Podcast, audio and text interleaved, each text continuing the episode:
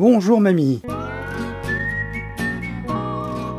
Bonjour et bienvenue dans la cybersécurité expliquée à ma grand-mère, le podcast pour expliquer la cybersécurité à des gens qui n'y comprennent rien.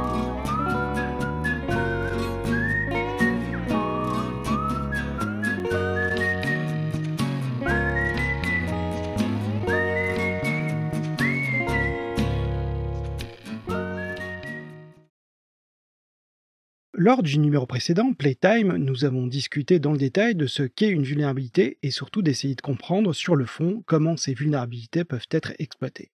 Et vous avez très probablement compris depuis cet épisode que toute interaction peut et va être utilisée pour exploiter ces vulnérabilités. Dès lors, vous avez un choix à faire. Soit limiter au maximum les interactions avec votre système d'information, ce qui le rendra de fait beaucoup moins utile, soit vous vous lancez dans la recherche des vulnérabilités de votre système d'information. C'est là ta dernière chance. Tu ne pourras plus faire marche arrière. Choisis la pilule bleue et tout s'arrête. Après, tu pourras faire de beaux rêves et penser ce que tu veux. Choisis la pilule rouge, tu restes au pays des merveilles. Et on descend avec le lapin blanc au fond du gouffre.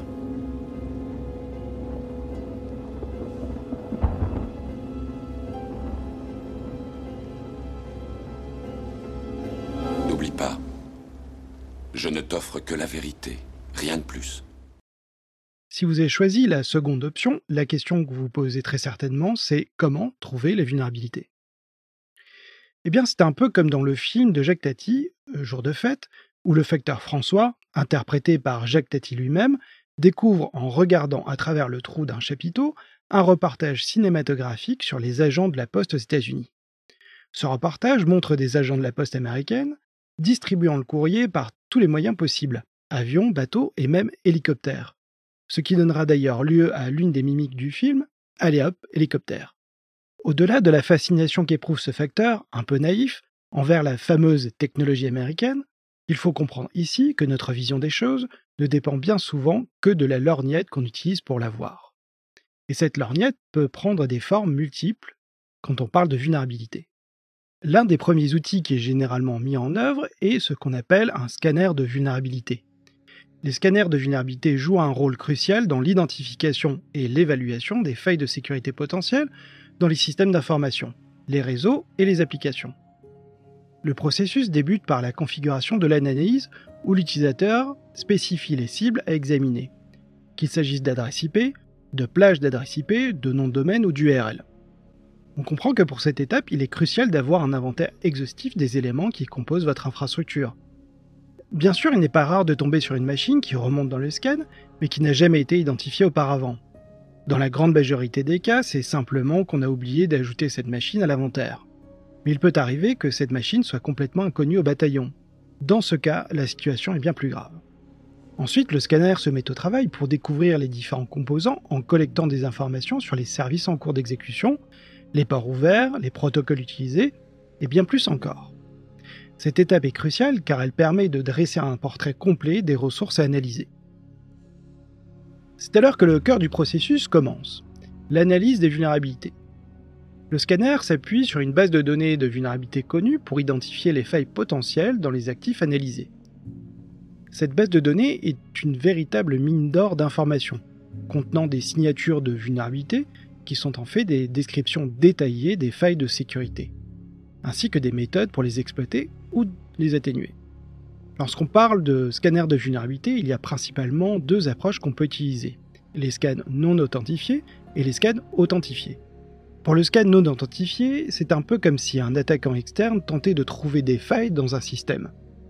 Le scanner n'a pas d'accès privilégié au système cible. Il se base simplement sur les réponses du système à différentes requêtes du réseau. C'est un bon moyen d'identifier les vulnérabilités qui sont visibles depuis l'extérieur du réseau, comme les failles dans les services web exposés par exemple.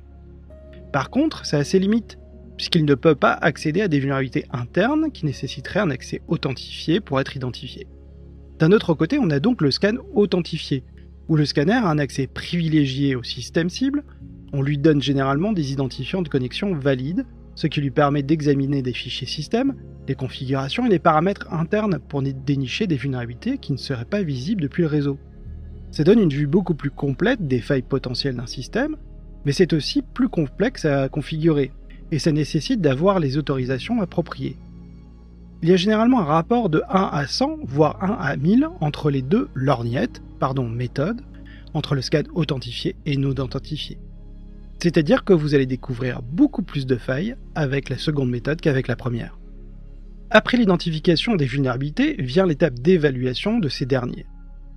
Le scanner évalue l'impact potentiel et la gravité de chaque vulnérabilité identifiée en prenant en compte des facteurs tels que la facilité d'exploitation, le niveau d'accès requis et l'impact sur la confidentialité, l'intégrité et la disponibilité des données.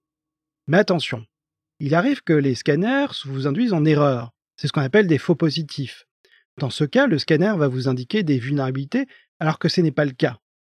Il y a aussi le cas, heureusement très rare, des faux négatifs. C'est-à-dire que dans ce cas, le scanner ne détecte pas la vulnérabilité alors qu'elle est bien présente. C'est le cas, somme toute assez normal, des failles de sécurité dites 0D, c'est-à-dire des failles de sécurité qui ne sont pas encore connues ou reconnues par les chercheurs de cybersécurité, mais qui sont potentiellement exploitables. Généralement, ce genre de failles se revend au marché noir. Dans la grande majorité des cas, les vulnérabilités connues sont référencées par un code unique, le CVE.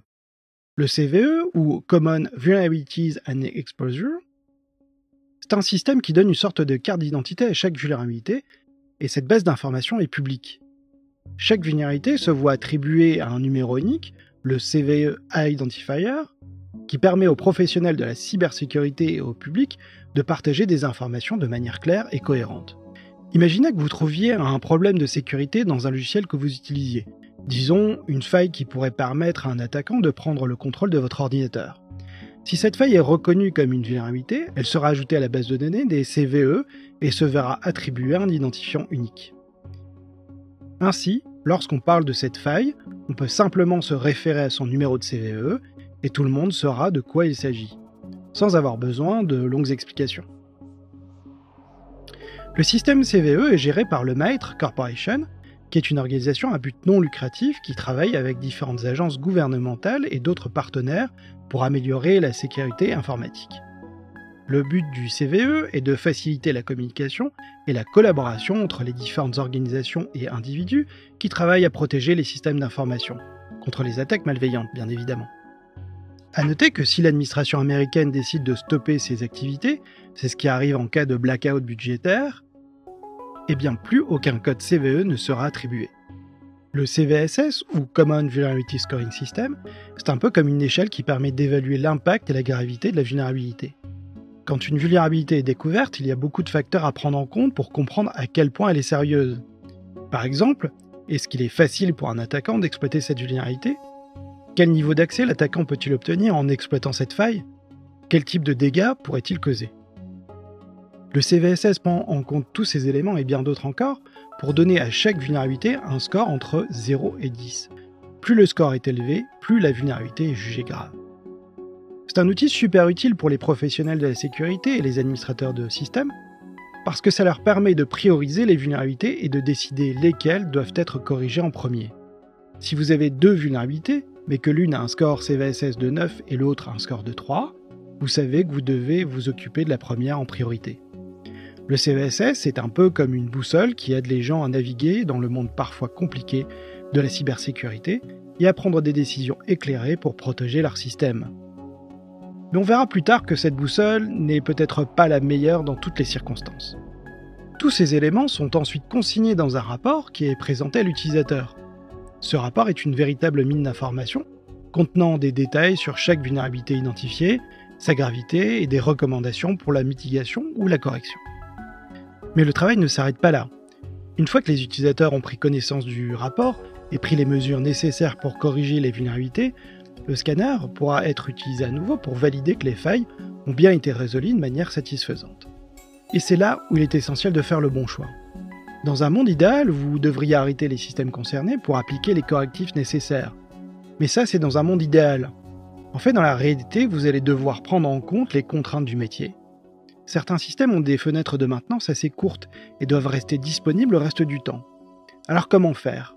Comment corriger des vulnérabilités et en même temps prendre en compte des contraintes purement business? Eh bien, c'est l'essence même de la gestion des vulnérabilités. Pour prendre la meilleure décision, il faut avoir la meilleure vision du risque. Et c'est là où les différents facteurs du rapport de scan sont les plus importants. D'une part, il faut prendre en compte l'exposition au risque. Si une faille existe sur un site web accessible du monde entier, le degré d'urgence ne sera pas le même pour une vulnérabilité au fin fond de votre système d'information. Il y a bien entendu le niveau de risque de la faille elle-même, qui est généralement évalué avec son CVSS. Je vous rappelle que plus le score CVSS est haut et plus le risque est élevé. Mais il existe encore d'autres facteurs à prendre en compte, par exemple la popularité de cette faille. J'entends par là que si vous avez deux failles de sécurité avec un CVSS identique, c'est-à-dire que l'impact sur votre système sera le même. Si l'une de ces failles est très populaire, c'est-à-dire qu'il existe des kits d'exploitation directement accessibles sur Internet, alors il sera fort probable que cette faille devra être corrigée en priorité. Dans cet exemple, on voit bien que le CVSS est une analyse statique de l'impact, mais qu'il n'évoluera pas avec le temps. Pour vous aider à mieux percevoir le risque de manière dynamique, il y a le EPSS. Le EPSS, ou Exploit Prediction Scoring System, c'est une manière innovante de voir à quel point une vulnérabilité est susceptible d'être exploitée par des attaquants. Contrairement à d'autres systèmes qui se concentrent sur l'impact ou la gravité d'une vulnérabilité, le EPSS essaie de prédire la probabilité que cette vulnérabilité soit activement utilisée par des attaquants. C'est un peu comme si vous aviez une boule de cristal qui vous permet de voir le futur. Sauf qu'au lieu de prédire des événements de votre vie personnelle, le EPSS utilise des algorithmes et des données historiques pour estimer les chances qu'une vulnérabilité spécifique soit exploitée. Il prend en compte une variété de facteurs, comme l'âge de la vulnérabilité, le type de logiciel affecté, et même les tendances actuelles en matière de cybercriminalité. Toutes ces informations sont ensuite traitées pour donner à chaque vulnérabilité un score entre 0 et 1. Ou un score proche de 1 signifie qu'il y a une forte probabilité que les vulnérabilités soient exploitées. C'est souvent le cas quand une vulnérabilité est militarisée. On dit qu'elle est weaponized dans le jargon. Cela veut dire qu'il existe du code qui permet de lancer des attaques massives et automatiques à travers Internet. Le EPSS est un outil précieux pour les professionnels de la sécurité car il les aide à prioriser les vulnérabilités en fonction de leurs risques réels.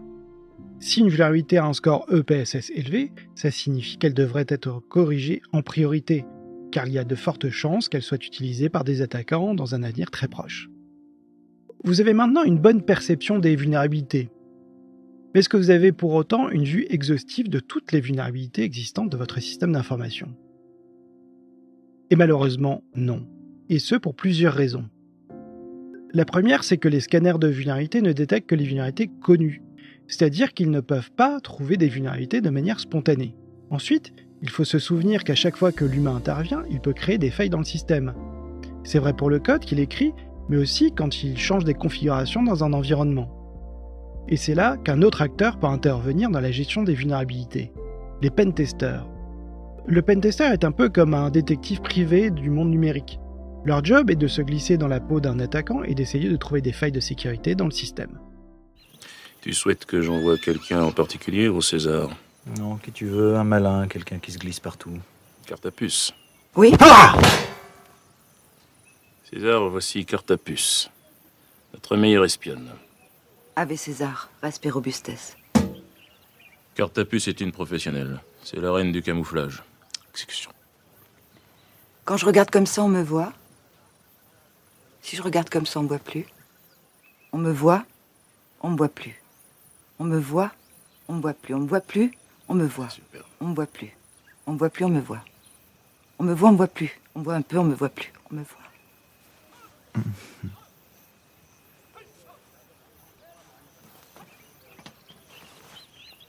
Ah, c'est surprenant.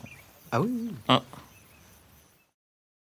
Ils utilisent une variété d'outils et de techniques pour scanner les réseaux, les applications et les systèmes d'une organisation à la recherche de vulnérabilités qui pourraient être exploitées par des attaquants malveillants.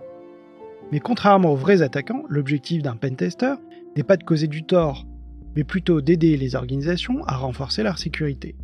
Une fois qu'ils ont terminé leur analyse, les pentesters rédigent un rapport détaillé qui explique les vulnérabilités qu'ils ont trouvées, comment ils ont réussi à les exploiter, et ce que l'organisation peut faire pour les corriger. C'est un peu comme s'ils donnaient à l'organisation une feuille de route pour améliorer sa sécurité et se protéger contre les attaquants futurs. Si le sujet vous intéresse, je vous conseille d'écouter l'épisode hors série numéro 4, consacré au test d'intrusion avec Brice Ogras de la société BZ Hunt. Cette méthode, certes très efficace, a un désavantage, c'est que cela ne vous donne une vision qu'un instant T. Dès lors qu'une nouvelle version d'un logiciel sera mise en place, ou que quelqu'un interviendra sur l'infrastructure, eh bien vous allez potentiellement avoir de nouvelles failles apparaître. Il existe dans ce cas deux autres méthodes possibles. La première est d'avoir un programme de bug bounty. Le bug bounty, c'est un peu comme une chasse au trésor pour les hackers éthiques. Les organisations mettent en place des programmes de bug bounty pour encourager des chercheurs en sécurité à trouver et à signaler des vulnérabilités dans leur système. En retour, les chercheurs sont récompensés, souvent financièrement, pour leur travail. Les programmes de bug bounty sont un excellent moyen pour les organisations de renforcer leur sécurité.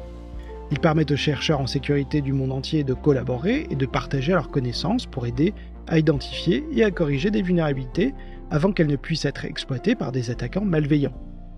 En somme, le bug bounty sont des approches gagnant-gagnant. Les organisations bénéficient de l'expertise des chercheurs en cybersécurité et les chercheurs sont récompensés pour leur travail acharné. C'est une manière collaborative innovante de renforcer la cybersécurité d'une organisation. Il existe une alternative, plus récente celle-ci, qui se base sur une approche hybride. Un fournisseur externe va lancer des attaques automatisées, et ce de manière continue, contre votre infrastructure. C'est un peu comme si vous aviez un pentest permanent. Mais bien évidemment, tout ne peut pas être totalement automatisé, et un humain, un pentester en chair et en os, reprendra la main en cas de suspicion. Cette méthode permet d'automatiser un grand nombre de contrôles et ne faire intervenir l'humain que quand cela est vraiment nécessaire.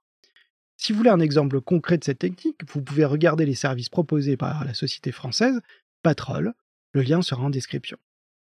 Si on résume un peu les différentes lorgnettes qui sont mises à notre disposition, nous avons les scans de vulnérabilité, qui sont un outil très utile pour dégrossir la pierre, particulièrement si les scans s'effectuent en mode connecté. Ensuite, il y a les pentesters que vous pouvez impliquer sur des périmètres plus petits et qui vont vous donner une vision beaucoup plus fine des vulnérabilités. Vous pouvez aussi traiter des périmètres fortement exposés, comme un site web, avec un programme de bug bounty par exemple, ou avec une approche hybride. Vous pouvez aussi donner plus de perspective à vos choix en prenant en compte des facteurs tels que la facilité d'exploitation et surtout la popularité de certains exploits. La vraie difficulté réside d'une part dans le fait d'avoir la vision la plus exhaustive possible des failles de sécurité, qu'elles soient parfaitement catégorisées ou non, mais aussi dans la complexité de la résolution. Parfois, corriger une vulnérabilité ne nécessite que d'appliquer un correctif, mais parfois ça nécessite de changer beaucoup plus de choses. C'est là qu'est tout l'art de la gestion des vulnérabilités. Comprendre le degré d'urgence, pas seulement en se basant sur le CVSS, mais avec votre propre perception du risque, mais aussi comprendre l'infrastructure à protéger. Encore une fois, la sécurité ne dépend pas de l'outil mis en œuvre, mais surtout dans l'intelligence de ceux qui l'utilisent. Je ne résisterai pas à l'envie de vous raconter une petite anecdote à propos du film Jour de fête. À l'origine, Jacques Tati a l'intention de réaliser le film en couleur, ce qui était révolutionnaire pour l'époque car la majorité des films étaient encore tournés en noir et blanc. Il avait par exemple prévu que les habitants du village soient tous habillés avec des couleurs sombres, alors que les éléments du décor de la fête foraine le soient avec des couleurs vives. Le but étant de bien évidemment accentuer le contraste. Pour réaliser ce projet ambitieux, Tati a fait appel à une nouvelle technologie de film en couleur appelée Thomson Colors. Cependant, en raison de problèmes techniques et de contraintes budgétaires, la majorité du film a finalement été tournée en noir et blanc, avec seulement quelques scènes en couleur. En 1964, quelques plans ont été colorisés à la main afin de se rapprocher du film tel que Jacques Tati l'avait imaginé. En 1995, la petite fille de Jacques Tati, Sophie Tatichev, a réussi à restaurer le film en couleur à partir des rushs originaux, permettant enfin aux spectateurs de voir jour de fête comme Tati l'avait imaginé. La version en couleur du film offre une expérience visuelle riche et vibrante qui ajoute une nouvelle dimension à l'œuvre de Tati. D'une certaine manière, les différents montages de ce film montrent différents points de vue au spectateur et ainsi changent sa perception. Un peu comme les différentes méthodes pour détecter des vulnérabilités. Encore merci d'avoir écouté cet épisode de la cybersécurité expliquée à ma grand-mère. N'hésitez pas à le liker, à le partager avec d'autres et surtout à en parler autour de vous. Si vous êtes sur Spotify, vous pouvez aussi donner votre avis et proposer des sujets qui vous semblent pertinents. Et surtout n'oubliez pas, Pour certains, la cybersécurité est un enjeu de vie ou de mort, c'est bien plus sérieux que ça.